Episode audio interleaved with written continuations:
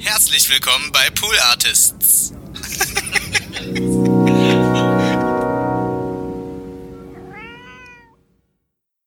Hallo, hallo. Herzlich, her, herzlich willkommen zu That's What He Said. Mein Name ist Petronium und ich wollte einfach mal sagen, jetzt geht's los.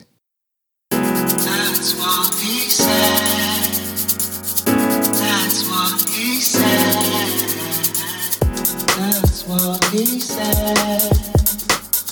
That's what he said. Ja, so kann's gehen. Hallo, herzlich willkommen zu That's What He Said Folge 3. 3. 3. Wir sind wieder am Start. Also, damit meine ich, ich bin, ich bin hier vor dem Mikrofon und ihr seid irgendwo. irgendwo da draußen im Lande in Deutschland. Vielleicht aber auch in anderen Ländern. Ich habe noch gar nicht, ich bin ja nicht so ein Statistikmann.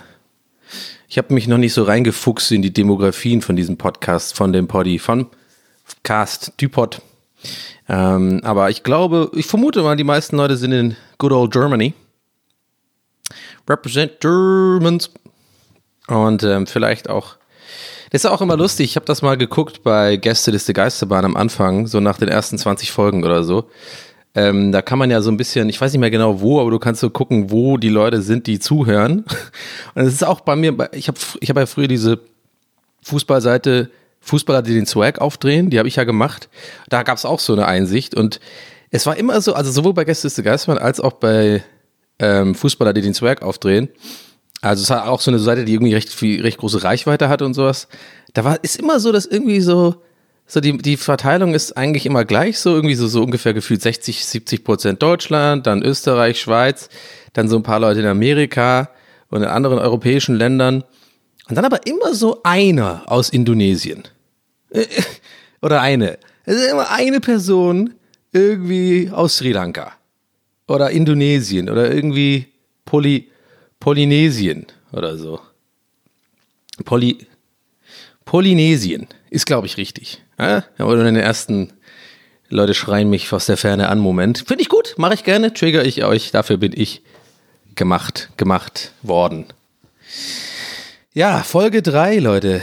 Folge 3, wir sind dabei. Ähm, vielen Dank an dieser Stelle für das äh, Feedback auf die zweite Folge, auch auf die erste Folge. Natürlich ähm, freut mich immer zu lesen, wenn mir Leute ähm, in die DMs sliden und ähm, berichten darüber, dass sie Spaß an der an dem Podcast haben und dass sie vielleicht auch hier und da sich ähm, auch ein bisschen abgeholt gefühlt haben oder sich wiedererkannt haben. Gerade im Thema Hypersensibilität. Oh, das ist auch so ein Zungenbrecher. Hypersensibilität. Das ist so, ein, ist so ein Wort, was man gerne so verschluckt, finde ich so. Was haben Sie denn? Ja, Hypersensibilität. Wie, wie bitte? Was haben, was haben Sie? Hypersensibilität. Ähm, habe ich jetzt nicht ganz verstanden. Können Sie das noch? Hypersensibilität. Oh, ey, oh, erster Gag. Gag-Counter geht an jetzt. Eins. Ähm, ja, Hypersensitivity, Hypersensibilität. Ähm, ja, das ist cool. Leute, wir machen uns hier einen geilen, wir machen uns einfach hier, das ist cool. Es ist ein Geben und Nehmen. So, ich, ich kann äh, darüber berichten, äh, was ich da so für Probleme habe mit bestimmten Sachen. Und äh, wenn ihr mir dann sagt, habe ich auch, dann fühle ich mich auch wieder besser und ihr fühlt euch ja auch besser, weil ich sage, und es ist so eine endlose Spirale der absoluten Geilheit. Und wir spiri wir tun uns, wir tun uns alle so, so hoch, so hochspiralisieren. Und dann explodieren wir vor kompletter, absoluter und reiner Geilheit. Wie kam ich jetzt eigentlich auf Geilheit bei dem Thema? Ja. Aus irgendeinem Grund muss ich gerade bei, weil das die dritte Folge ist, irgendwie die ganze Zeit an dieses Alle drei zusammen denken von, ähm, von diesen Stefan Raab-Knöpfen. Alle drei zusammen. Alle drei zusammen. Das war echt gut. Ja, das ist schon gute Knöpfe, obwohl ich mich so ein bisschen frage auch manchmal, ist das einfach nur so Nostalgie? Ist das wirklich gut, ge also es ist nicht gut gealtert. Ich wollte die Frage eigentlich gerade stellen, aber dabei fällt mir auf, ich habe neulich mal ähm, alte Schlag, äh, nicht Schlag den alte Stefan Raab Sendungen gesehen. Ja, nee, es ist nicht so gut gealtert, wie man denkt, wie man vielleicht denkt. Aber ich habe, ich verbinde damit einfach viele schöne Erinnerungen irgendwie. Ja? Zum Beispiel, als ich auf der Couch sah, saß und Chips gegessen habe und aber auch, auch manchmal auf der Couch saß und Schokolade gegessen habe. Ja, das, sind, das sind einfach die Erinnerungen meiner, meiner jungen Jahre. Ja, manche waren irgendwie beim Austausch in Neuseeland, ja, irgendwie bei den Kiwis unten und haben irgendwie Surfkurs gemacht. Ich war halt zu Hause und habe äh, Stefan Raab geguckt. Ja, jeden Tag. Nee, Montag bis Donnerstag lief's ja immer, ne? Nur viermal die Woche. Freitag war immer ein bisschen, ja gut, da haben wir halt gesoffen dann, ne? das ist ja ein guter Claim gewesen für, für, für Stefan Raab, finde ich. Fällt mir gerade auf so. Äh, Montag bis Freitag sind wir da. Am Freitag saufen wir. Nee, nee, fällt mir auf, das ist ein übelst, übelst, der Scheiß-Claim. das ist echt der schlimmste Claim. Ach ja. Ja, Claim, das bringt mich tatsächlich auf was jetzt gerade. Ich habe ja noch gar nicht so groß über meine Arbeit als Copywriter geredet, glaube ich. Ähm, ich habe ab und zu mal, glaube ich, in verschiedenen Outlets darüber so ansatzweise gesprochen, aber vielleicht interessiert es ja euch auch hier mal. Also ich habe ähm, ein Jahr lang oder so als sogenannter Copywriter gearbeitet. Jetzt fragt sich vielleicht, fragen sich vielleicht manche von euch, was ist denn das, Donny? Was ist ein Copywriter? Und dann sage ich, weiß ich nicht. Denn äh, ich habe auf jeden Fall äh, ein paar Jahre später die Definition von Copywriter mir mal durchgelesen und dann so mich dabei, dabei erwischt, wie ich so meinte, so, ah, okay, das, das habe ich aber nicht gemacht. Das ist ja richtige Arbeit. Das ist ja, ist ja voll anstrengend. Also ich habe eigentlich gechillt und mir lustige Sachen überlegt. Äh, Copywriter sind halt die Leute in der Werbe, in der Werbeindustrie, bei Werbeagenturen oder Freelance. Ähm, Achtung, jetzt hier ein bisschen äh, ähm, Erklärungsdonny. Ja, es ist auch mal hier, ist ja auch ein Bildungs, ich habe ja auch einen Bildungsauftrag.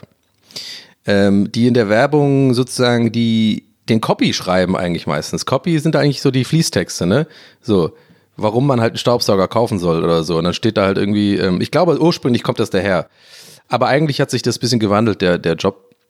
Ich glaube, Copywriter ist mittlerweile schon, sind einfach so Kreative in der Werbeagentur, die sich zwar noch Copywriter nennen, aber eigentlich ist es nicht mehr wirklich klassisch ein Copywriter. Also vielleicht haben ja manche von euch ähm, Madman geguckt.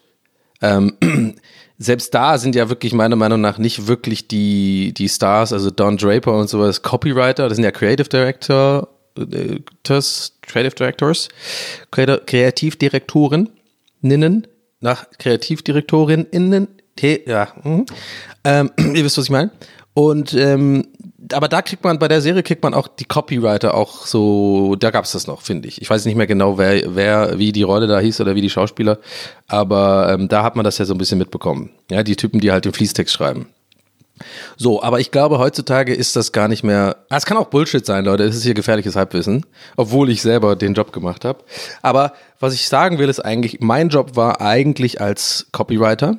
Haben wir jetzt ja definiert, war ich eigentlich nicht ähm, mir für eine Werbeagentur ähm, die Drehbücher einfallen lassen oder Ideen für Werbung. Ne? Es gab halt einen Kunde, dann, es läuft ja meistens so ab, dass ein, äh, oder eigentlich immer so, dass ein Kunde, nennen wir es jetzt mal, weiß ich nicht, sowas wie äh, Babybell. Keine Ahnung.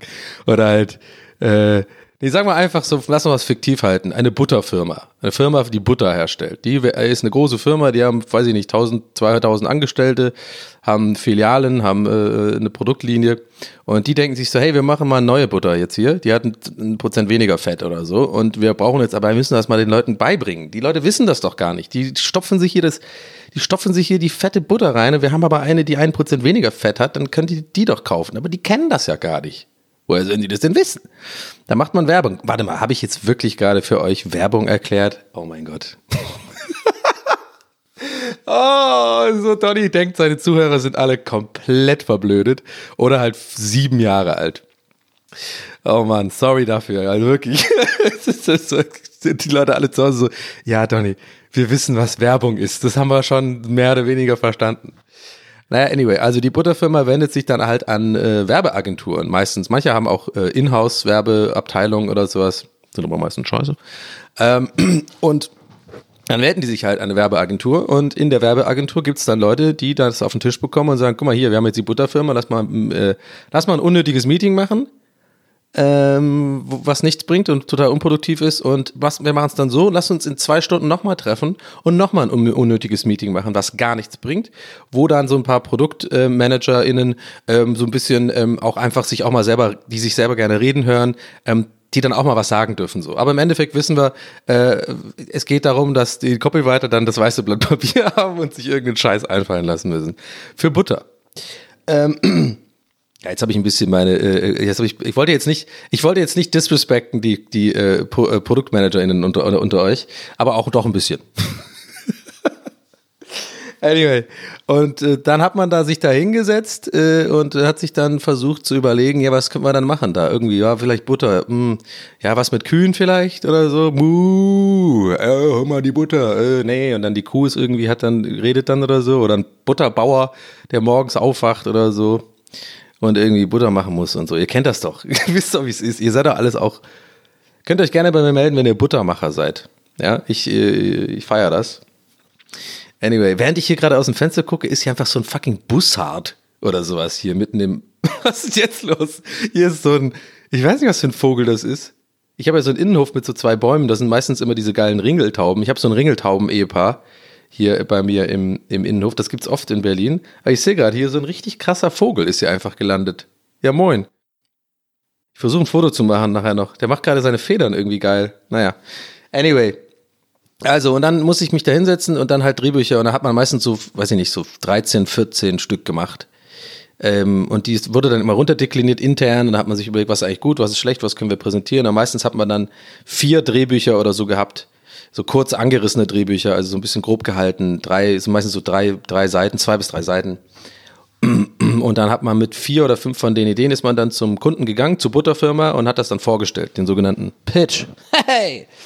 Und das Kranke an der ganzen Geschichte ist, dass oft diese Pitches sozusagen unbezahlt laufen. Ähm, dass die Werbeagentur sozusagen pitcht, um den Kunden zu gewinnen mit der besten Idee. Und äh, das ist sozusagen Investment eigentlich, so ein bisschen in, in, in ja, man weiß nicht, ob man wirklich eigentlich den, den Job bekommt.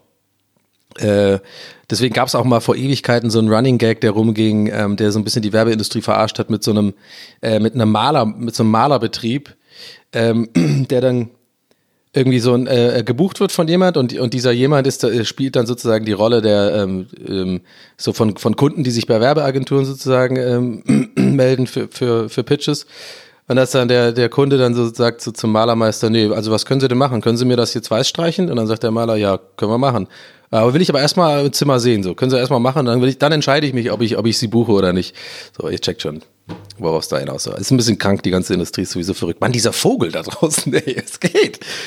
Das ist eigentlich krass. Das ist ein richtig schöner, großer Bussard oder ein Adler. Was ist da der Unterschied? Weiß ich nicht. Anyway. Ja, also Werbeindustrie ist natürlich, es war eine verrückte Zeit auf jeden Fall. Mir hat tatsächlich der Job wirklich Spaß gemacht. Ähm, weil ich das eigentlich mochte. Und deswegen meinte ich, da komme ich jetzt drauf zurück, was ich ja anfangs meinte, so dass ich die Definition davon mal durchgelesen hatte und äh, dann gemerkt habe, ja, scheiße, das ist ja eigentlich voll anstrengend und da muss man viel machen. Aber ich habe vielleicht auch Glück gehabt. Ich hatte eine Agentur, die sehr ähm, offen war und die sehr ähm, zufrieden war, auch glaube ich, mit meinen Ideen. Ich habe, glaube ich, auch einen guten Lauf gehabt da. Ich habe, glaube ich, auch ganz gute Ideen geliefert. Ähm, ich, aber ich glaube auch einfach, weil es mir Spaß gemacht ha hat. Bei mir ist immer so, wenn mir irgendwas Spaß macht äh, und das irgendwie auch eine kreative äh, Tätigkeit ist, dann, dann bin ich auch gut, glaube ich. Also dann bin ich auch, dann liefere ich auch gute Sachen ab. Aber es muss mir halt Spaß machen. Sobald es mir keinen Spaß mehr macht, habe ich auch dann so eine innere Blockade irgendwie und dann bin ich auch nicht mehr gut. Also wahrscheinlich ist das so, dass es jedem Menschen so geht.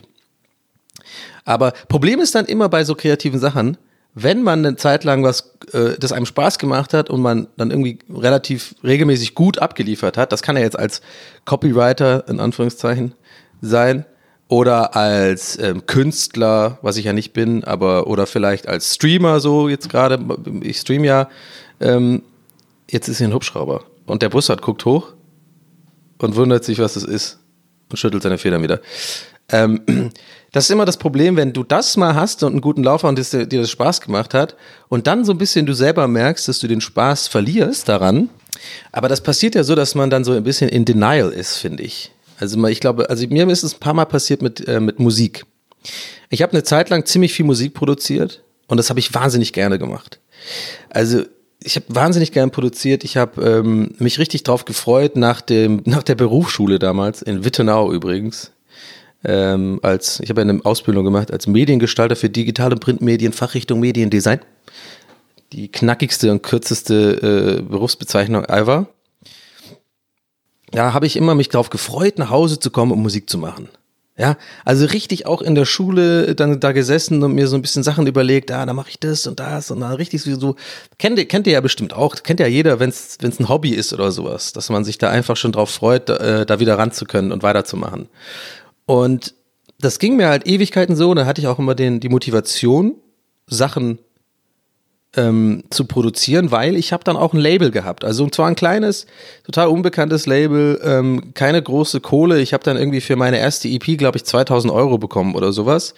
Ähm, was für mich halt geil war, weil das war einfach so fucking Geld umsonst, weil ich habe das ja super gern gemacht und dann on top habe ich dann von mir selber, von meiner Mucke, Alter, eine Vinylplatte zu Hause. Ich werde das nie vergessen, wie ich meine erste Vinyl in der Hand ähm, gehalten habe, wo mein Name draufsteht, produced by Donny O'Sullivan im 2008 oder was weiß ich, das weiß ich nicht, wie ungefähr da müsste das gewesen sein.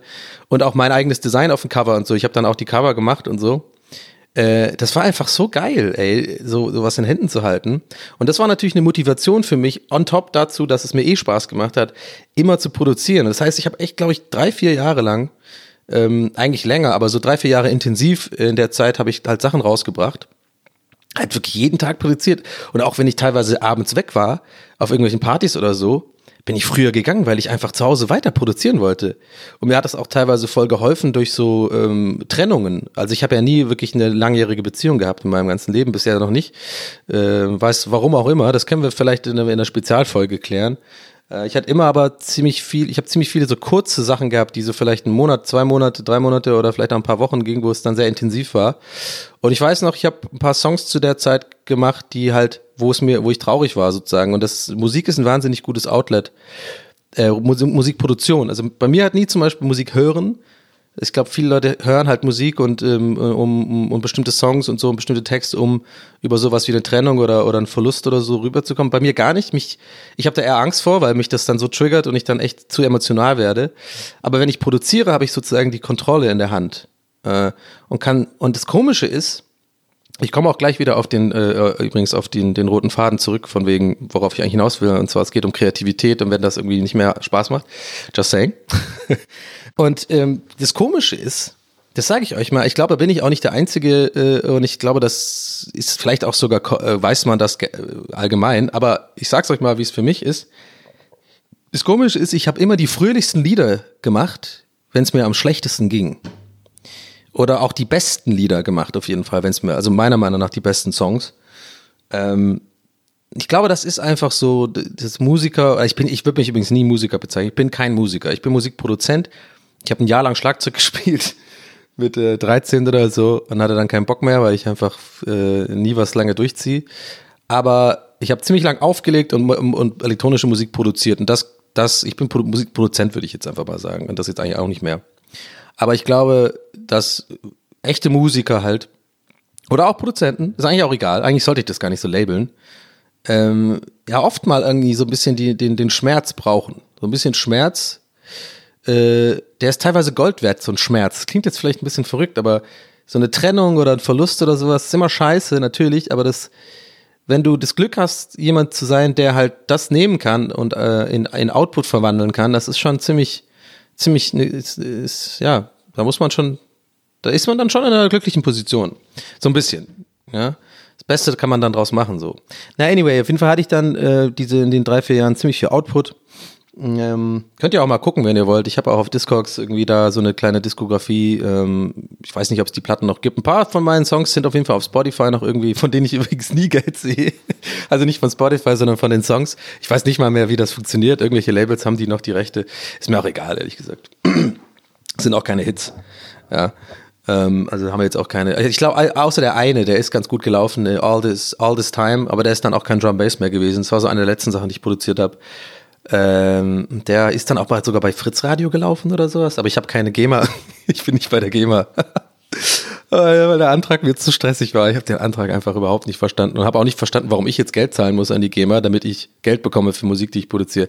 Anyway, wenn jemand von euch bei der GEMA ist, meldet euch gern bei mir und erklärt mir das. Vielleicht kriege ich ja da vielleicht einen Euro 20 pro Jahr jetzt für meine Songs.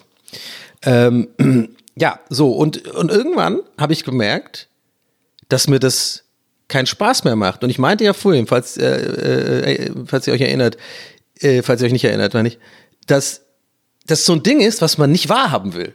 Ich wollte nicht wahrhaben, dass mir Musikproduktion keinen Spaß mehr macht. Und es hat auch keinen Grund gehabt. Ich habe, glaube ich, obwohl vielleicht der Grund war, ich habe andere Sachen für mich entdeckt ähm, zu der Zeit. Ich glaube, ich habe dann auch mehr mich in dieses ganze Grafikdesign-Ding gestürzt, war dann auch in der UDK, war dann auch ein richtiger, das war dann mein neues Hobby, sag ich mal, oder Leidenschaft so. Ich habe das dann irgendwie umgeswitcht und dann war meine Motivation, irgendwie geile Plakate zu produzieren, ähm, andere äh, Designer, zu denen ich irgendwie auch, die ich respektiere und so, mit denen ich dann auch eng zusammenarbeiten konnte in der in der Grafikklasse da in der UDK, äh, auch zu beeindrucken und so ein bisschen da auch den Respekt mir zu zu erarbeiten und sowas. Bei mir geht's immer so ein bisschen um Bestätigung von außen. Das war schon immer so bei mir. Das werde ich auch nie los und das finde ich auch in Ordnung. Das ist auch okay. Manche Leute sind einfach so. Also wenn ihr da draußen so seid, keine Ahnung, wenn es nicht krankhaft ist oder wenn ihr euch irgendwie nicht deswegen euer Leben versaut, ich finde es völlig in Ordnung. Also ich habe lange Zeit gedacht, das ist ein Problem, an dem ich arbeiten muss. Aber nein, ich bin einfach so gebaut, dass ich ähm, mich, mich selber, meine Selbst, mein Selbstwertgefühl oder mein, mein, mein, mein Respekt für mich selbst oder für meine Sachen einfach von, von außen, von Bestätigung von außen sozusagen definiere. Ich weiß es, ja, naja, vielleicht ist es anders. Das ist schon ein bisschen ungesund wahrscheinlich. Aber ich glaube, dafür jetzt nochmal sechs Jahre in Therapie gehen, um das irgendwie ansatzweise zu klären, dass ich irgendwie auch in mir selbst ruhe und mich selber lieben lerne oder so ein Scheiß. Ich liebe mich, ich mag mich auch übrigens selber äh, ganz gerne. Das ist auch nicht, das ist nicht mein Problem. Ich weiß nicht warum. Ich glaube, ich habe in der Kindheit, ähm, habe da mal ein Buch drüber gelesen, so, ähn, so über das ähnliche Thema. Ich habe, glaube ich, irgendwann ganz früh verwechselt sozusagen Liebe ähm, mit, mit Aufmerksamkeit. Und das ist so ein Ding, das passiert in der Kindheit früh. Das heißt, heißt auch nicht, dass man irgendwie eine schlechte Kindheit hatte oder sowas, sondern ich glaube, das passiert bei manchen und dann manifestiert sich das und das kriegst du auch nicht so richtig los. Ist auch egal. Kleiner kurzer Mini-Exkurs zu Psychologie, aber nur, nur so kurz gehalten, weil ich jetzt den Faden nicht verlieren will. Ich war nämlich stehen geblieben bei, genau, und dann habe ich ein, für mich Plakate und sowas entdeckt und dann hat mir das wieder Spaß gemacht. Und genau, und dann habe ich immer so gedacht, ja scheiße, wieso macht mir das keinen Spaß mehr? Dann habe ich, hab ich mich forciert, also richtig mich so ähm, ja, gezwungen zu produzieren, aber ich habe echt so gemerkt, das macht mir gar keinen Bock. Und dann kam nur Scheiße dabei raus. So. Und ähm, ja, und das, ich glaube, das ist das Ding, warum ich auch dann so gerne, gerne Copywriter war und sowas, weil es hat mir einfach die ganze Zeit Spaß gemacht und zum Ende hin hat es angefangen, keinen Spaß zu, mehr zu machen und ich habe nur Scheiße, ich habe nur Scheiße produziert, gar keine Ideen mehr gehabt und so. Aber jetzt gerade, wo ich drüber rede und dann merke, merke ich, ja, das ist wahrscheinlich einfach ganz normal, ne? Es ist einfach normal. Ich glaube, jeder Mensch das, hat das. Da musst du jetzt auch nicht unbedingt aus der Kreativbranche kommen oder so. Aber wäre mal interessant zu wissen. Vielleicht habt ihr ja da auch mal, könnt ihr mir ja schicken. Obwohl, ich muss irgendwie was einrichten oder so, weil leider in dieser Stelle auch mal gesagt, ähm, bei Instagram, wenn ihr mir bei Instagram schreibt, ne, ich klinge dann immer wie so ein fucking Influencer so. Aber es ist tatsächlich so. Das ist dann, das geht viel unter, leider, Leute. Ähm, ich, mir tut das auch in meiner Seele weh, wenn ich dann irgendwie eine Woche später äh, relativ lange Absätze irgendwie lese mit echt total netten und lieben Worten zu, zu meinem Podcast oder zu anderen Sachen, die landen bei mir in diesem andere Ordner, der heißt andere. Leute, ich, ich, ich krieg dafür keine Benachrichtigung oder so und ich habe da auch nicht jeden Tag den Nerv, da immer reinzugucken, weil da sind auch oft irgendwelche Idioten. Ähm, und seid mir bitte nicht böse, wenn ich da nicht antworte oder so, weil ich kenne das selber. Ich hasse das, gibt nichts Schlimmeres. Ich habe auch sogar echt für manche Leute so eine, so eine Antisympathie entwickelt, ja also äh, ich rede jetzt, ich werde jetzt den Namen nicht nennen, aber Leute, die auch, die ich auch, denen ich auch folge und die irgendwie, ähm, gibt es ein paar Comedians. Einem habe ich mal geschrieben, auch eigentlich was total Nettes und keine Antwort. Und seitdem und immer noch, also seitdem bin ich so, ich mag den nicht. so, wenn ich den sehe, denke ich so, ist gar nicht mehr so witzig. So, aber das ist nur, weil ich wahrscheinlich gekränkt bin irgendwo, weil ich denke, ich bin so wichtig auf der Welt, dass er mir nicht antwortet. Also das geht ja gar nicht so. Also ich will euch nicht unterstellen, dass ihr so denkt, aber ne, checkt schon, worauf ich hinaus will. Also wenn ich da nicht antworte oder nicht reagiere, glaubt mir einfach, das hat nichts damit zu tun, dass ich irgendwie denke, ihr seid mir scheißegal oder eure Nachrichten sind mir scheißegal. Es ist einfach manchmal ein bisschen too much. Und ich habe auch nicht jeden Tag den Bock drauf, da in den Ordner reinzugucken. Also nur das, ich glaube, viele Leute wissen das gar nicht, dass, dass, äh, dass man da, ähm, da in diesem Ordner landet und gar nicht in der normalen Inbox. Das, äh, that being said, äh, muss ich mal gucken, ob ich da irgendwie, ähm, ja, weil ich habe das Gefühl, dass doch manche Leute irgendwie auch Feedback geben wollen auf die Sachen, die hier besprochen werden. Und so einen richtigen Hub dafür habe ich eigentlich nicht. Ich könnte vielleicht immer unter jede Folge so eine ähm, so ein Bild machen bei Insta, weißt du? So ein, so ein ähm, Bild von der Folge oder so oder irgendwie was Relevantes zur Folge und dann könnt ihr dann in die Kommis da reinballern. Ist das eine Idee? Ja, vielleicht. Könnt ihr mir ja dann da, drunter sagen. Und dann so 50 Kommentare. Ist eine gute Idee. Ist eine gute Idee. Ja, ist eine ganz gute Idee. Ähm, der Bus hat ist übrigens immer noch da. Ich versuche den jetzt zu fotografieren. Warte mal, ich mache so richtig so ein, so ein Dad-Foto, in dem ich hier sitze. Ich will nämlich das Mikrofon nicht verlassen und so das Zoom jetzt komplett auf Maximum mit beiden Daumen so auseinanderziehe gerade. Und ich sehe, das Foto wird richtig scheiße, aber das werde ich posten. Oder ich sag mal so, nee, wenn der noch, wenn er nach der Aufnahme immer noch da sitzt. Oder ist es eine Eule, Alter? Ich weiß nicht. Ich werde ein Foto machen. Ja. Und dann, ähm, wenn er noch da sitzt, ein anderes. Ansonsten poste ich das, was ich gerade gemacht habe, wo man eigentlich gar nichts erkennt. Und dann könnt ihr euch das hier angucken, was ich, worüber ich da eigentlich rede. Ja, so, jetzt haben wir ja, hey, hey, hey jetzt äh, habe ich ja da ganz schön losge, losgelegt. Bin, ich, bin, ich bin einfach, im, ich bin wie ein Fackellauf. Nee, Staffellauf heißt das. Ich bin schon, ich bin schon rennend gestartet. Geil, los, zu dieser Folge 3. Ähm, ja, ich wollte vielleicht dann doch noch mal kurz eingehen auf dieses, äh, ach nee, will ich gar nicht. Will ich gar nicht. Ich habe nämlich noch ein paar Sachen aufgeschrieben, Leute. Ich habe auch noch ein paar lustige Sachen, die ich mir, die ich beobachtet habe die Woche. Ich gehe wieder meine Notizen. Diesmal bin ich auch im Flugmodus. Ja, nicht, dass es. Was ist das eigentlich überhaupt? Und bitte nicht antworten. Bitte mir jetzt nicht schreiben, was es ist. Wahrscheinlich, ja, es ist irgendwelche Interferenzen, äh, irgendwelche äh, komische Strahlen, die da irgendwie äh, Telefon, ich will raus ins Weltall, ich finde aber den Satelliten nicht, jetzt gehe ich erstmal hier, bounce erstmal aufs Mikro und dann mache ich das Geräusch. Keine Ahnung. Ich will es nicht wissen. So, warum ist hier, ähm, also, ich habe gerade Notizen geöffnet und ähm, funktioniert nicht. Aber es ist überhaupt gar kein Problem, denn wir sind hier, Leute, wir sind hier in der Donnung, wir sind hier in der Safe Zone. Äh, eine gute Donnung, die muss auch einfach mal eine gute Donnung, eine Donnung ist sowas wie so ein, so ein, ist wie eine Ecstasy. Dann nimmst du erstmal und dann passiert erstmal nichts und dann nach einer halben Stunde kickt's richtig rein. Wow, alles fühlt sich so geil an hier. Oh, lass mich, oh, lass mich diese Couch küssen. Oh, lecker Couch. Oh, mein Hals fühlt sich so geil an. ich habe einmal in meinem Leben Ecstasy genommen, Leute, und nie wieder. Nie, nie, nie wieder. Ich habe einmal Ecstasy genommen vor Ewigkeiten. Das ist eine gute Geschichte für, für Drugs. Drugs are bad, okay? Drugs are bad, okay? Ähm, vielleicht ist das mal interessant. Ich kann es euch mal erzählen. Ich erzähle euch mal jetzt von meinem ersten Mal Ecstasy. Äh, das war, ich weiß nicht wann das war, vielleicht so 2008 oder so, 2009, nee, eher so 2010, denke ich jetzt gerade, denke ich. Und da war ich auch öfter mal irgendwie in, in so Clubs und so. Und äh, dann ging es auch öfter mal auch die ganze Nacht. Und dann bis in den nächsten Tag hinein. Und dann hat man so After Hours und so weiter. Und ja, naja. Und irgendwann war das so, da weiß ich noch, da haben wir dann irgendwie die ganze, das war so ein richtig geiler Sommer, das war eine richtig schöne Sommernacht. Und da haben wir am Schlesi in Berlin, da am Schlesischen Tor, da ist so ein Späti, den kennen viele Berliner wahrscheinlich jetzt, äh, für alle Nicht-Berliner, das ist so ein Spätkauf, der ist an so einer Ecke und der ist eigentlich richtig berühmt geworden die letzten Jahre, weil das einfach ein super Spot ist, ähm, wo sich viele Leute treffen, die sich kennen, irgendwie, ähm, so viele Leute auch aus einer bestimmten ja, Szene klingt halt so mega kacke. Also da komme ich mir dann auch irgendwie scheiße vor. Ich bin jetzt irgendwie kein Teil der Szene gewesen, aber vielleicht doch, keine Ahnung. Also auf jeden Fall ist es so ein guter Spot, wo, wo, wo, sich, wo man immer viele bekannte Gesichter gesehen hat und, und konnte dann billig, billiges Späti-Bier trinken und ähm, draußen abhängen auf Bierbänken und so. Das war eigentlich immer cool. War auch eine gute Zeit. Anyway, dann haben wir da die ganze Nacht verbracht äh, da wurde schon hell irgendwie, wird ja, wird ja im Sommer dann auch voll früh hell. Da wird, weiß ich noch, dass es schon hell wurde. So gegen fünf oder so. Und dann kam einer auf die glorreiche Idee, ey komm, lass doch mal jetzt noch ins äh, Katerholzig gehen. So, äh, diese Katerholzig, was ich übrigens komplett gehasst habe, diesen Laden. Unglaublich gehasst habe. Nee, nicht, weil ich da ein paar Mal nicht reingekommen bin. Nee, gar nicht. Hat nichts damit zu tun. Absolut rein gar nichts. Aber nee, diesen Laden und die Leute, die so komische Leute mit Zylinderhut und irgendwie Glitzer im Gesicht und so, äh, lass mal drei Tage feiern gehen, Berlin ist so geil, aber irgendwie eigentlich nichts auf die Reihe kriegen. Nicht, dass ich irgendwie auf die Reihe gekommen habe zu der Zeit, aber ich habe da wirklich einen großen, großen äh, misanthropischen so eine misanthropische Sicht auf diese Feiermenschen da, so gerade Katerholzig und so. Ich weiß nicht, ob das jetzt sehr Berlin äh, intern ist und das vielleicht viele Leute von euch gar nicht verstehen, aber ist einfach ein Scheißclub gewesen, sag ich, meiner Meinung nach.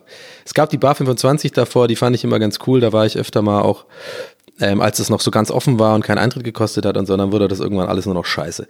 Ich, vielleicht wurde ich auch einfach nur alt und es war eigentlich immer gleich, kann auch sein.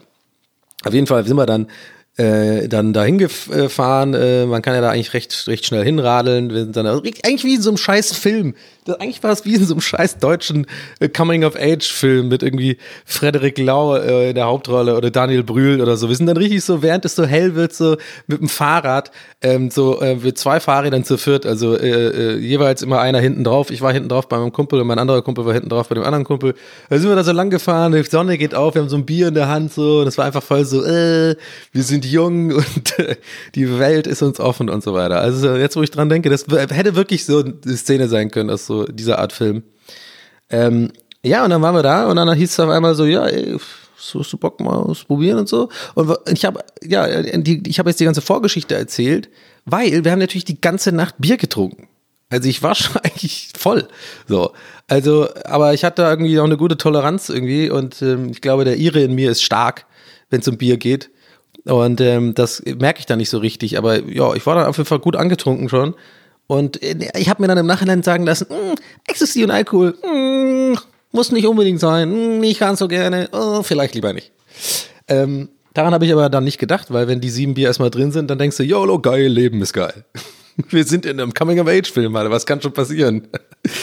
naja, ich also dann, ja, mega YOLO-Modus, so, ja klar, so auch so ein bisschen so getan, als so cool getan, so, weißt du, so, pff, ja klar, pff, Ecstasy, whatever. Nicht mal so nachgefragt, obwohl ich jede Phase meines Körpers nachfragen wollte, äh, was ist das genau? Okay, können wir uns kurz hinsetzen? Ähm, so wie beim, also ein Arztzimmer. Okay, was sind die Nebenwirkungen? Was ist da genau drin? Was ist genau der Inhaltsstoff? Wann fängt das an zu wirken? Wie lange wirkt das?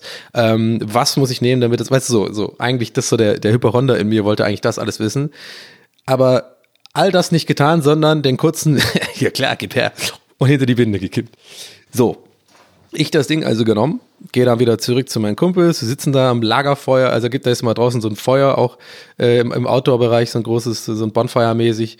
Und dann sitzen wir da und immer noch, ist immer noch, es ist immer noch ein Coming-of-Age-Film, Leute. Wir sind immer noch so voll im, ah ja, geil, auf jeden Fall. Und dann wir haben auch ein bisschen rumgeflirtet, da waren noch ein paar Girls da, es war alles so, äh, beste Freude für immer, morgen geht's ab nach Australien und dann machen wir da unsere Wurstbude auf.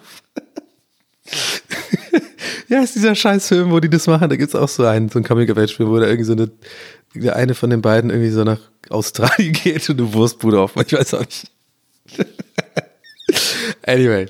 Also, wir sitzen so da und dann sage ich so nonchalant zu meinem einen Kumpel, nee, der, der hat mich gefragt, genau, ich so, ja, und, ja, sag mal, die Dings hat mir erzählt, du hast, hast du so eine genommen, so. So, und jetzt muss ich das, was dazwischen erzählen.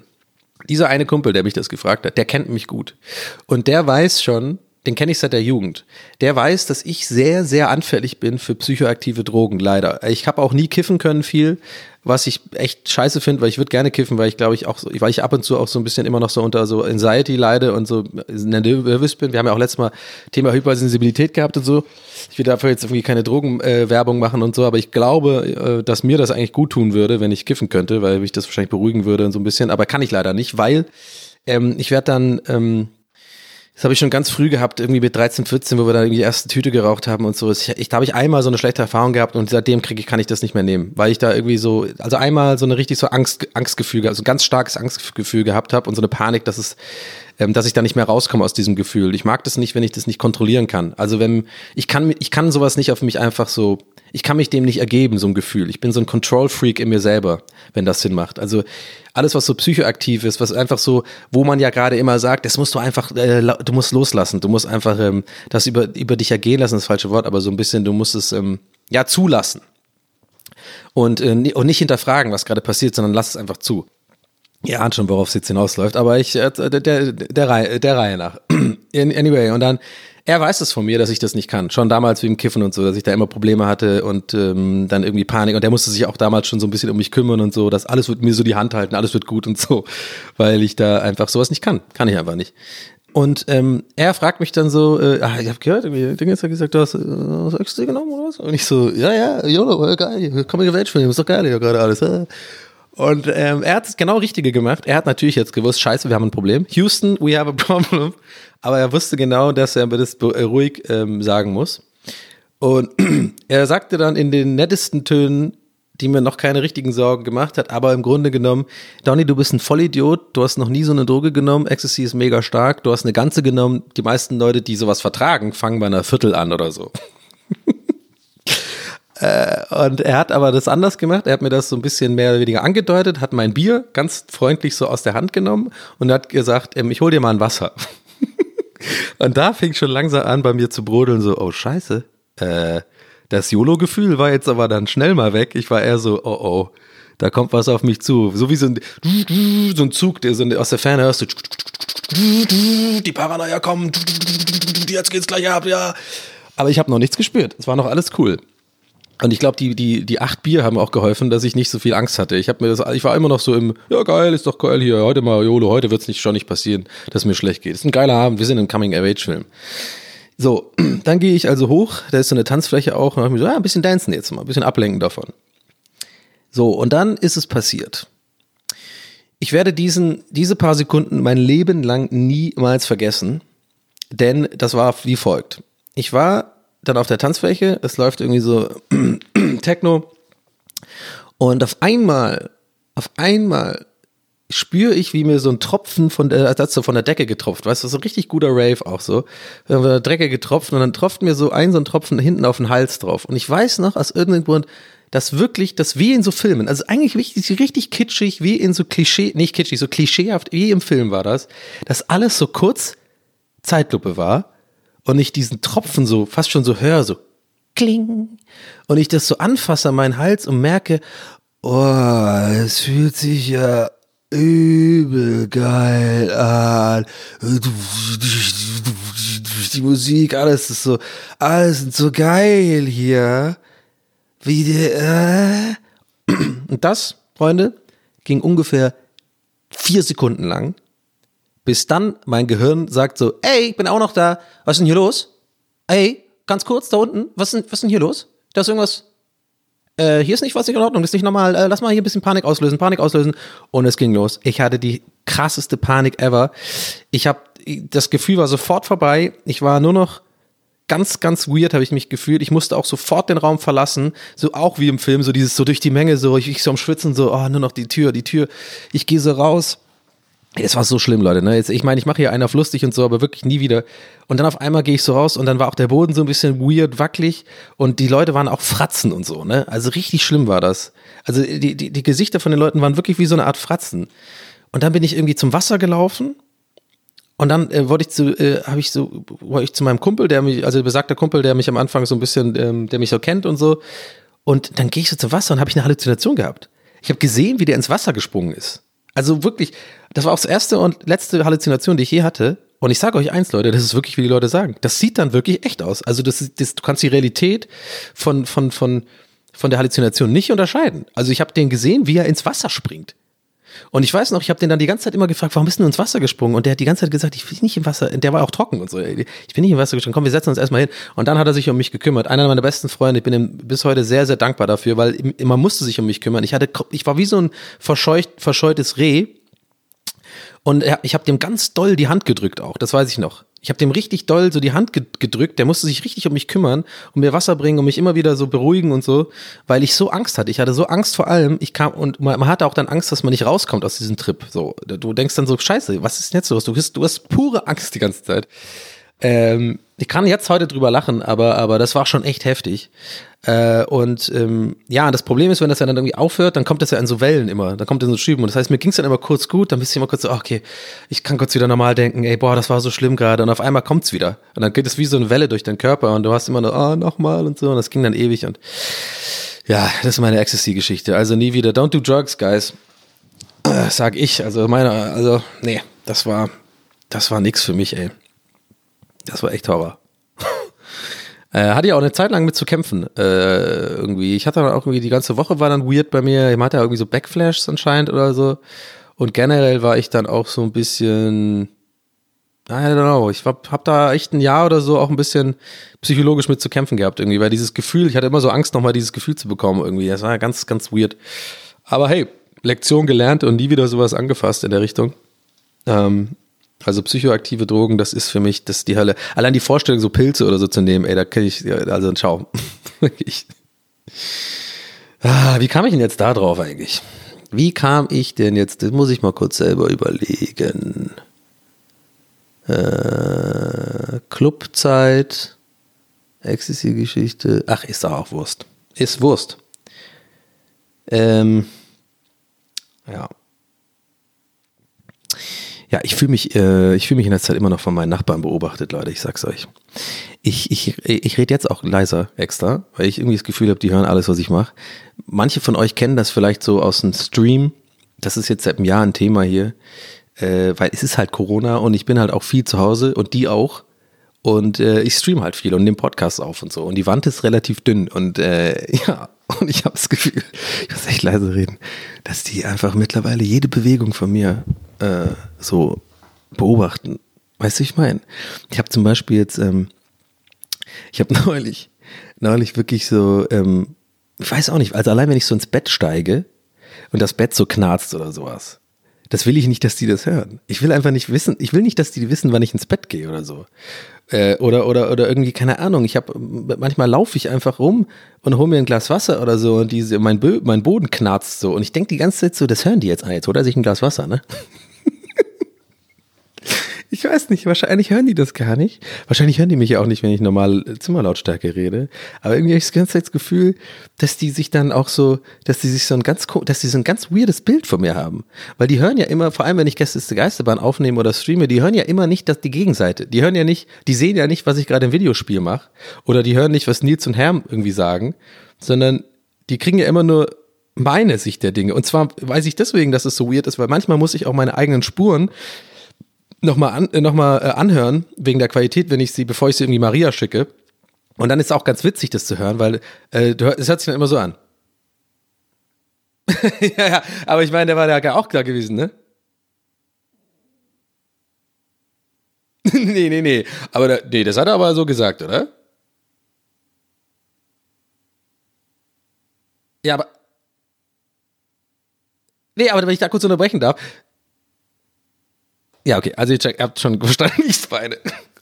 Und, und ich überlege mir, so muss es für die immer klingen. Und ich glaube, da geht man einem auch auf den Sack. Ich glaube, ich gehe denen auf, den, auf die Nerven.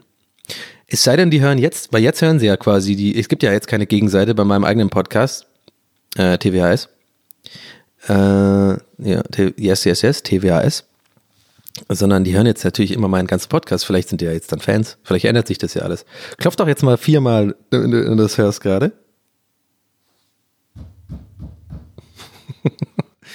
Spaß, Leute, weil ich ein kleiner Joke. Ey, kleiner Joke darf mal sein. Ist, auch, ist mal auch mal erlaubt jetzt, Leute. Einen kleinen Joke hier mal machen. Ja, ich darf auch mal Jokes machen in meinem Podcast. Ich sage immer, ich sage immer, ey, du kannst, du kannst hier nicht die Gags machen. Du musst ja erstmal reintreten, hier rein, reintreten in den Reeperbahn. Reeperbahn, du. Reeperbahn, noch zum halb drei ficken. Ähm, ja, ich gucke gerade auf meinen schlauen Zettel. Äh, äh, falls ihr euch wundert, warum hier gerade ruhig ist. Das Ding ist, eigentlich muss ich gar nicht auf den Zettel gucken. Ähm, just saying. Ne? Unnötige Rechtfertigung. Die, sind, die werden immer weniger, aber an dieser Stelle eine unnötige Rechtfertigung, weil ich denke, dann denken vielleicht manche Leute, ich, mir gehen hier die Themen aus und ich muss jetzt auf den Zettel gucken. Nein, in diesem Fall ist es nicht so, sondern in diesem Fall ist, ich habe auf dem Zettel schon 20 geile Sachen und ich bin da am Durchscrollen, welche ich eigentlich am, äh, hier erzählen möchte jetzt. Aber eigentlich brauche ich es gar nicht, weil es gerade so Bock macht, einfach äh, so ins Mikrofon zu reden. Just saying, unnötige Rechtfertigung, Ecke, vorbei. Ähm, Oh ja, das ist gut, das will ich euch erzählen. Ich habe einen Brief bekommen von Fitness First. Grüße an dieser Stelle, liebe Leute. Ciao, macht's gut. Ich habe gekündigt. Ich bin raus. Bitte nie wieder. Weil ich das überhaupt nicht verstehe, deren Police irgendwie. Also ich bin der Letzte, der irgendwie so motzt wegen so, äh, wegen Corona und ich zahle die ganze Zeit Beiträge, was soll denn das? Das ist mir egal. Ehrlich gesagt, es nervt halt. Ich finde auch nicht, dass die das am besten gemacht haben. Irgendwie so von wegen irgendwie Rückerstattung für ein paar Monate. Und Leute, ihr wisst ja, ich bin buff. Ich muss buff sein. Ja, ich muss richtig die Guns brauche ich. Ja, hier geil Podcast aufnehmen und dabei nachher gleich mal hier in Stimmen. Ihr kennt mich, ich bin alter Jim, Jim Boy, ja. So. Ähm, aber abgesehen davon, dass ich finde, die haben das nicht richtig gut gelöst, äh, von wegen, ja, du kriegst jetzt irgendwie einen Monat zurückerstattet oder so, weil da da Lockdown war und ich denke mir so, hm, warte mal, ich war drei seit drei Monaten kann ich da nicht hin, aber ich zahle irgendwie die ganze Zeit, naja, okay. Meinetwegen. Ich habe aber einfach gekündigt, äh, weil ich das eh irgendwie so ein bisschen, naja, also hat mich einfach genervt so. So, und aber das Geile war eigentlich, was ich erzählen will, ich habe den geilsten Brief ever bekommen. Ich habe, äh, der Brief war adressiert an Bonnie O'Sullivan. Herr Bonnie O'Sullivan. Und ich kann jetzt die Straße, wir möchten jetzt die Straße nicht nennen, weil das ist meine Straße, aber ich sag mal so, mehr Schreibfehler in einem Namen geht nicht. Der ganze Name, der ganze Name der Straße war quasi wie in Lautschrift geschrieben. Also so wie man spricht geschrieben. Da ich mir auch so, was ist denn, was ist denn das? Und der ganze Brief war so komisch.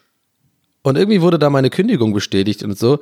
Und ich merke gerade, das war's auch schon mit der Story. Ich fand eigentlich, eigentlich, fand ich nur lustig, dass die Person mich Bonnie O'Sullivan genannt hat. My Bunny is aber die schön, my Bunny is aber sie. Und jetzt kommt er nicht mehr ins Fitness. Und das tut mir weh in der Le- Seele. Come back, oh, come back, come back und Donny, trainier mit mir. naja, oh Mann, der war schlecht gerade. Hätte ich mal lieber einfach so weiter erzählt und nicht auf meinen Zettel geguckt, weil das eine Scheiß-Story war mit Fitness. Body. Hier steht Body O'Sullivan, Brief von Fitness First und das war's. Ah, Lelek. Ja. Ach Leute, schön. Ja, mir macht das Bock hier. Ich mach, ich, das macht mir Freude. Das ist meine, das ist meine, meine, ähm, meine Safe Zone hier. Einmal die Woche hier eine Stunde mit euch, mit euch verbringen. Ähm, und ich appreciate das auch, dass ihr mich hört. Ja? Und dass ihr dran bleibt. Dass ihr euch meinen Bullshit auch gebt und ein Auge zudrückt, vielleicht auch zwei Augen und sagt, ach Donny, alles wird gut. Ähm, wir machen uns hier gegenseitig zu besseren Menschen, ich sag's euch. Äh, oder, oder halt auch genau das Gegenteil. So, also, so jemand so äh, komplett fertig, obdachlos, so auf der Straße, so, na, und Donny gehört? Ja, Mann, am Anfang war alles in Ordnung, aber ich habe mein Leben komplett. Ich habe angefangen, Ecstasy zu nehmen. Ich habe bei meinen Nachbarn verkackt. Ich habe die ganze Zeit gegen die Wand geklopft. Ich habe angefangen zu streamen und das ging überhaupt nicht gut. Ich habe meinen Job geschmissen.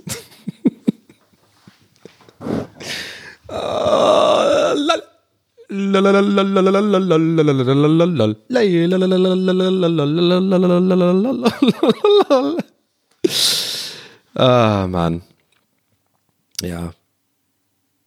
Ich würde gern wieder reisen, Leute. Ich sag's euch ehrlich. Ich habe ein paar Bilder gesehen neulich ähm, von Leuten, die ähm, fliegen. Und das ist so krass geworden, ne? dass man mittlerweile ja, allein wenn man irgendwie so Bilder oder Instagram-Stories, weißt du, so Videos-Snippets sieht von einem Flughafen, dass ich echt so denke, wow, in a distant past, that was me. Das muss auch, allein, ich bin ja großer Flughafen-Fan. Ich liebe Flughäfen, Leute, wirklich. Ich, ich liebe es hinter dem, hinter dem Sicherheitskontrolle, dieser ganze Bereich. Ich liebe dieses No Man's Land. Ich liebe das. Das ist irgendwie, keine Ahnung, das ist, ich hänge so gerne irgendwie, ähm, ich finde zum Beispiel, mein allerlieblingsflughafen ist der in Zürich. Ähm, es gibt für mich nichts Geileres, als irgendwie in Zürich schon eingecheckt, einfach da rumzulaufen, nochmal so ein Club-Sandwich zu essen, nochmal ein Bierchen an der Bar, die, Flug, die Flugzeuge draußen angucken. Das ist so eine Ruhe, so eine Gemütlichkeit. Jeder ist irgendwie, alles ist geordnet, die Leute sind an ihrem Gate, es, es überschneidet sich nicht irgendwie, keine Ahnung, zu viele Menschenmassen, habe ich das Gefühl. Ich weiß es nicht, ja, vielleicht in Frankfurt oder so ist es was anderes, aber in manchen Flughäfen gibt's das einfach. Das ist so eine Wholesomeness. Und ähm, dann schlender ich da rum und gucke mir die Rolex-Uhren an und sowas, die ich mir nicht leisten kann. Ähm, und, und irgendwie, das fehlt mir irgendwie. Das ist komisch. Also mir fehlt nicht New York oder LA oder irgendwas, wo man hinreisen kann. Ja, oder was weiß ich, Rom. Mir fehlt der Flughafen. Aus irgendeinem Grund. Aber das eine ist ja quasi bedingt durch das andere. Ich glaube, man hat ja auch nur so irgendwie Flughafen ist nur so geil, weil man ja auch so ein bisschen so eine innere Vorfreude hat auf entweder den Ort, zu dem man hinreist, oder halt auch bei der Rückreise so, ah ja, eigentlich wieder nach Hause in meinem eigenen Bett schlafen. So, ich glaube, das hat man so generell als Laune mit dabei. Es sei denn, dass man zu einer Beerdigung fährt oder sowas. Das ist mal jetzt rausgenommen.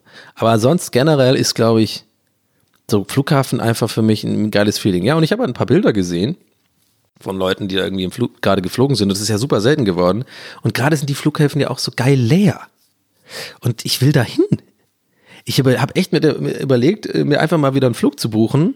Ja, okay, ist jetzt nicht gut für die Umwelt. Bitte don't, don't sue me jetzt deswegen. Aber es war nur eine Überlegung, dass ich irgendwo hinfliege, weil ich ja eben auch mal fucking, fucking Tapetenwechsel brauche, dass man irgendwo hinfliegt, aber eigentlich im Grunde genommen nur, weil ich, damit ich mal am Flughafen wieder bin.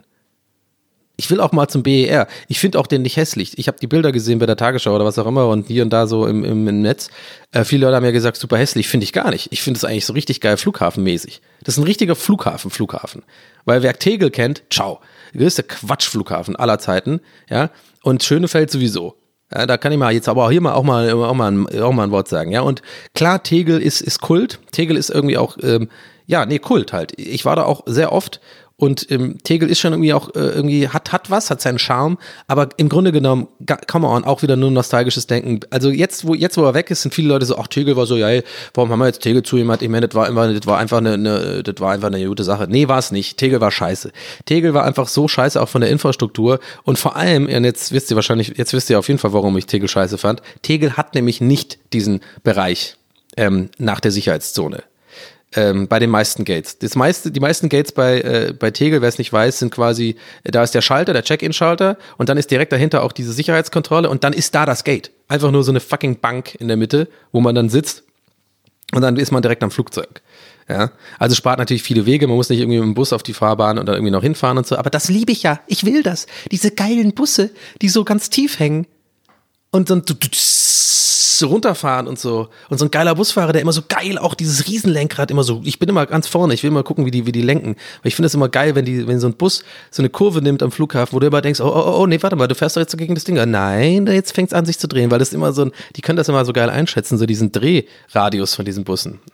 Anyway, das, also ihr merkt schon, das ist alles für mich, das gehört alles dazu. Dieses ganze Feeling so, den, der, hinter dem Gate sein, alles davor ist scheiße. Sicherheitskontrolle mega lame. Zum Flughafen kommen meistens übelst scheiße. Äh, Gerade in Berlin, also wenn es jetzt Schönefeld ist, da muss ich eine Stunde erstmal mit der S-Bahn da raustingeln. Jetzt bei BER ja auch. So und Tegel auch irgendwie mega nervig. Wenn du da mit dem Drive noch hinfährst, zahlst du, ja, 20 Euro für die Parkgebühr. Ja klar, weil es Flughafen ist, warum auch immer. Ähm, nicht so viel, aber keine Ahnung, auf jeden Fall viel. Aber danach, Leute, da bin ich dann am Gate, da ist meine Safe Zone, dann mache ich nochmal meinen Laptop aus, höre mir nochmal einen Podcast an, ah, vielleicht nochmal irgendwie so, ja, wenn es einen McDonalds gibt, warum nicht? Warum nicht mal wieder einen kleinen Big Mac machen? Wir sind hier in der, in der, in der, in der äh, Regel, im regelfreien Bereich. Es ist so eine lawless, lawless Zone einfach.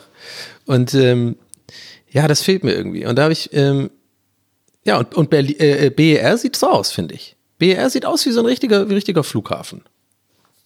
Und ähm, ja, aber ich war da noch nie und ich würde, ich überlege, aber ich, weißt du was, ich fahre da, glaube ich, einfach mal hin.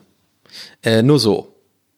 Ich kann ja mit der Ringbahn da rausfahren irgendwie und dann nochmal mit der, mit der S8 oder so oder keine S9. Und dann fahre ich da hin und gucke ich mir das mal an. Das nehme ich jetzt mir mal vor als kleines Tagesausflugsziel. Weil ganz ehrlich, ich kann nicht immer nur zu Hause sein und die, die Spaziergänge habe ich langsam echt gar keinen Bock mehr. Ich habe jetzt wirklich jede Route hier abgelaufen, die es gibt und alle anderen Routen, die ich jetzt einschlagen kann, die sind über 10.000 Schritte und wollen wir ehrlich sein, ich gehe nicht mehr, ich tu, tu nicht mehr, als ich tun muss, ja. Ich gehe hier nicht den extra Mile im, Wort, im wortwörtlichen Sinne. Äh, und äh, nee, mache ich nicht. Mach ich nicht. Die drei, die drei Kilo, die ich zugenommen habe, ja, während der Pandemie, die sind hart erarbeitet. Das sind sechs Stück Butter, habe ich mir neulich überlegt. Seitdem ich das bei Kali gesehen habe, als sie da diese 50 Stück Butter aufgefahren haben in der TV-Sendung, um zu zeigen, dass er 25 Kilo abgenommen hat. Ja, das Ganze, das habe ich früher, habe ich früher einmal auf ein Brot gemacht. Ja, heutzutage gibt's ja immer lieber für mich was anderes, irgendwas lecker, vielleicht bisschen lecker Sellerie, vielleicht auch bisschen lecker Gurke, obendrauf kannst du machen, ist immer ganz lecker, kannst du machen, kein Problem, ja. Ich habe auch manchmal Bock auf einen Schweinebraten, auf einen Braten in die Röhre, auf Rosmarin, Kartoffeln, ja, kann ich auch immer, ja, habe ich Bock drauf, mache ich nicht, ja, sonst habe ich wieder Papu, Papu, Pa- ja, Pa- Pa- Pa- Jetzt habe ich den Faden verloren, weil ich Papak Butter sagen wollte. Papa, Papa, Papa, Papa, Papak Butter. Ähm, ja. Ja, aber einfach mal, einfach mal wieder zum Maggis in, in, einem, in einem Flughafen, hätte ich mal wieder Bock drauf. Sag ich euch ehrlich. Es fehlt mir. Das sind die Sachen, die mir fehlen. Und was mir auch fehlt, ist auch so andere Kleinigkeiten, wo ich, wo ich denke, das, das, das, daran denkt man gar nicht mehr. Weil ich, viele Leute denken, glaube ich, so, so an die Zeit oder also also an, also dieses hoffnungsvolle Gedanken an, an die Zeit danach, nenne ich es jetzt einfach mal. Ähm, nach der, wenn das irgendwie alles sich mal ein bisschen, ein bisschen normalisiert. Viele denken, glaube ich, so Raves und da die große Party geht ab und so.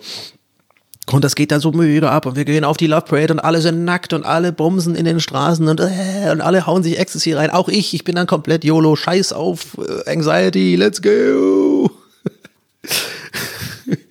Aber so um, ich habe auch um so eine Gürtelschnalle und da ist auch so, so ein Podcast-Aufnahmegerät und ich habe in der anderen Hand so ein Mikro. Sieht so aus wie so ein Attila Hildmann, so ein Verrückter, der irgendwie so eine, so eine, äh, so vloggt. Äh, Leute, ich bin hier live, TWHS von der, von der Back to, Back to Life Party. Äh, Naja. Aber, aber mein, äh, worauf ich hinaus will, ist, ich glaube, am allergeilsten wird nicht sowas sein, sondern am allergeilsten werden die Kleinigkeiten sein. Und damit gebe ich euch hier zum Abschied der Folge, zum Abschluss der Folge, hier zum Ende hin der Folge, ein kleines, kleines Ding, wo, was euch vielleicht ein, ein, ein hoffnungsvolles Lächeln auf die Lippen treibt. Und zwar, stellt euch mal vor, endlich mal wieder einfach in der Kneipe. Einfach in der Kneipe mit zwei, drei guten Freunden drei, vier lecker Bier trinken. Und vielleicht ein bisschen Bundesliga schauen. Oder vielleicht auch einfach nur Freitagabend, einfach nur auf einen Cocktail oder so. Muss auch kein Alkohol sein, dann was anderes. Aber einfach nur dieses Gesellige, mal wieder wohin gehen. So, zusammen. Mit Leuten, die man mag. Und einfach mal so einen Abend verbringen, ein, zwei Stunden zusammen abhängen. Das fehlt mir und darauf freue ich mich eigentlich auch mitunter am meisten. Und das dann hinter einem Gate am Flughafen, ciao. Dann, dann äh, sage ich, äh, dann habe ich, glaube ich, auch eine Erektion dann. Und dann sagen alle, ey, Tony, warum hast du jetzt eigentlich eine Erektion? Wir sind ist ein bisschen unangenehm. Ja, scheiß drauf, ich find's so geil hier. So, übrigens, der Bussard oder was auch immer da ist, der ist noch da. Ich mache jetzt gleich mal ein Foto. Der ist voll schön, das ist ein richtig schöner Vogel. Warum chillt er hier? Geil, das ist, der ist jetzt bei uns. Der wohnt jetzt bei uns. Ähm, ja. So, Leute, das war's für diese Donnung. Ähm, vielen lieben Dank fürs Zuhören. Ähm, ich weiß, ich bin manchmal ein bisschen sprunghaft mit den Themen, aber mir macht's Spaß und ich hoffe euch auch und es wird sich auch nicht ändern. und ähm, macht's gut. Ähm, ja, bleibt gesund. Und ähm, wir, ja, wir sehen uns nächste Woche zur nächsten Donnung. Und äh, ist immer schwer, ich, für mich ist immer schwer, aus mich zu verabschieden. Also sowohl auch im Stream als auch bei Podcasts. Ich weiß immer nie, wann der, wann der Punkt ist, wenn man dann sagt, wie, wie ein bisschen so, wenn man verknallt, ähm, ähm, verknallt ähm, telefoniert, wie früher so, nee, du legst auf, nee, du legst auf, nee, du legst auf. Und dann legt man irgendwie so auf, ne, und hat dann aber ein schlechtes Gewissen, weil der Gag dann, weil man weiß nicht, kam der Gag jetzt gut an. Ah, egal. In diesem Sinne, ciao.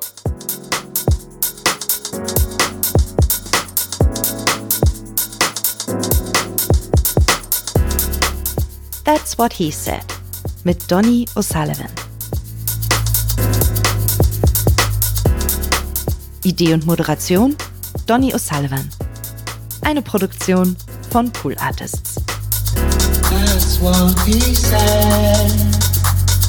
That's what he said. That's what he said. That's what he said. That's what he said. That's what he said.